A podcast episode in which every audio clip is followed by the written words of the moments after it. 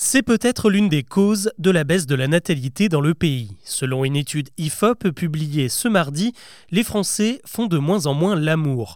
En 50 ans, on n'a jamais vu ça. Les galipettes sous la couette n'intéressent plus les couples ni les célibataires.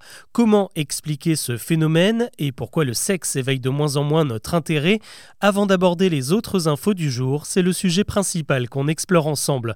Bonjour à toutes et à tous et bienvenue dans Actu, le podcast qui vous propose un récap quotidien de l'actualité en moins de 7 minutes. On y va le septième ciel n'a jamais paru aussi loin.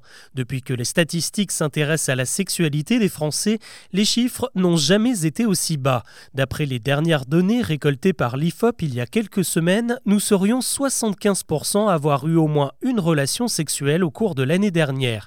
C'est beaucoup, mais c'est 15% de moins que lors des enquêtes précédentes réalisées en 2006 et en 92. Dans le détail, on constate que le phénomène touche aussi bien les hommes que les femmes, qu'il est assez marqué chez les plus de 50 ans, mais si vous croyez que les jeunes sont naturellement plus actifs, détrompez-vous, les 18-24 ans sont les plus touchés par cette abstinence, ils sont 23% de moins qu'il y a 8 ans à déclarer avoir une activité sexuelle. Ce désamour de l'amour s'observe aussi chez ceux qui font régulièrement crac-crac. La moyenne est de 6 rapports par semaine, c'était 9 dans les années 70. 40% le font au moins une fois par semaine, c'était 60% il y a une quinzaine d'années. Alors pourquoi les rapports charnels n'ont-ils plus la cote? Il y a bien sûr le stress quotidien, la charge mentale ou encore la routine, mais ce qui ressort surtout c'est que l'activité intéresse de moins en moins. Une personne sur trois déclare que la sexualité n'est pas une chose importante dans son quotidien et la moitié des sondés se dit même prête à envisager une relation amoureuse sans sexe même chez les moins de 24 ans. Ce qui ressort de l'étude, c'est qu'autrefois, le fait de faire l'amour était souvent perçu comme un devoir conjugal, notamment par les femmes. C'est beaucoup moins le cas aujourd'hui, on ne se force plus autant. Dans les années 80, les trois quarts des Françaises en couple disaient le faire sans en avoir vraiment envie. Elles ne sont plus que 50% à se forcer désormais. Pour résumer, moins nous passons à l'acte, moins il y a de pression sociale. Un amour platonique est aujourd'hui quelque chose de plus en plus normal et accepté. À la place, on trouve d'autres occupations et l'omniprésence des écrans y est pour beaucoup. Un Français sur trois avoue avoir déjà reporté une partie de jambes en l'air pour pouvoir regarder une série, jouer aux jeux vidéo ou traîner sur les réseaux sociaux. L'actu aujourd'hui, c'est aussi l'hommage aux victimes de l'attaque du Hamas du 7 octobre dernier. Elle doit se tenir ce mercredi à partir de 13h aux Invalides. Les portraits des 42 Français tués vont être présentés lors de cette cérémonie présidée par Emmanuel Macron. 1000 personnes sont attendues, dont les 150 membres des familles touchées par le drame. On attend aussi les différents représentants des partis, euh, dont ceux de la France insoumise, dont la présence fait toujours débat après des prises de position pro-palestiniennes. Ce lundi, on a appris qu'un autre hommage serait prochainement rendu aux victimes de la bande de Gaza. La date n'a pas encore été arrêtée. Macron, Biden, Trudeau, les messages de bon rétablissement arrivent du monde entier. Le Royaume-Uni s'inquiète pour le roi Charles III atteint d'un cancer.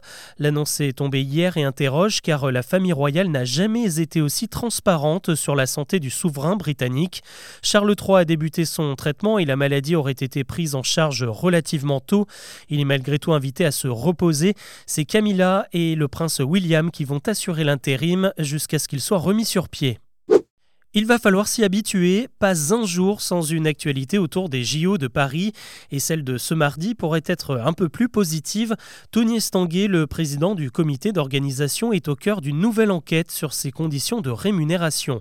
On lui reproche d'être à la fois payé par le comité et de facturer en même temps des services au comité via sa propre société. Trois autres enquêtes sont déjà en cours pour des soupçons de favoritisme et de détournement de fonds. Ça n'empêche pas que l'échéance des Jeux approche et qu'il reste encore des places à écouler. Une nouvelle session de vente est prévue ce jeudi avec euh, des billets pour toutes les épreuves. La moitié sera à moins de 100 euros. Rendez-vous à partir de 10h et mieux vaut ne pas traîner. Cette fois, pas de tirage au sort, c'est première arrivée, premier servi.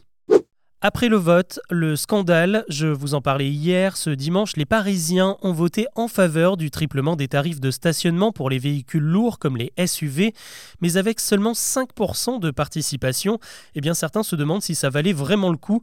L'organisation du vote a coûté 400 000 euros à la mairie de Paris. Rapporté au nombre de votants, ça fait 5 euros par personne. La mesure sera présentée en délibération en mai pour une entrée en vigueur au mois de juin. D'ici là, il va falloir résoudre quelques problèmes techniques comme l'accès au fichier national d'immatriculation. Pour l'instant, un eurodateur ne peut pas connaître le poids d'un véhicule, même en saisissant le numéro de la plaque. La tendance se confirme alors que les soldes d'hiver se terminent ce mercredi. Le bilan de l'opération est toujours aussi mitigé. Selon les premières estimations, le chiffre d'affaires aurait baissé de 6% par rapport à l'an dernier. Ça montrait même jusqu'à moins 30% dans certains secteurs. L'explication, c'est la baisse du pouvoir d'achat qui vient s'ajouter à l'essor de la seconde main et aux autres opérations promo organisées euh, toute l'année comme le Black Friday. On termine avec un petit changement pour 440 millions de clients qui vont à McDo chaque année en France. La chaîne de fast-food fait sa petite révolution ce mardi et change la recette de son fameux Big Mac. La promesse, c'est plus de goût avec un nouveau pain toasté, une viande plus juteuse, des graines de sésame mieux dosées et quelques grammes de la célèbre sauce en plus. Reste à voir si ça permettra vraiment de booster les ventes. Il s'écoule aujourd'hui 105 millions de Big Mac chaque année. Et d'ailleurs, ce n'est pas le seul burger à revoir sa copie. Ceux de la gamme royale et le cheeseburger sont également concernés. L'objectif derrière, c'est de se relancer et de s'armer face à la concurrence qui propose des burgers premium. Voilà ce que je vous propose de retenir de l'actu aujourd'hui. On se retrouve comme d'habitude demain pour un nouveau récap.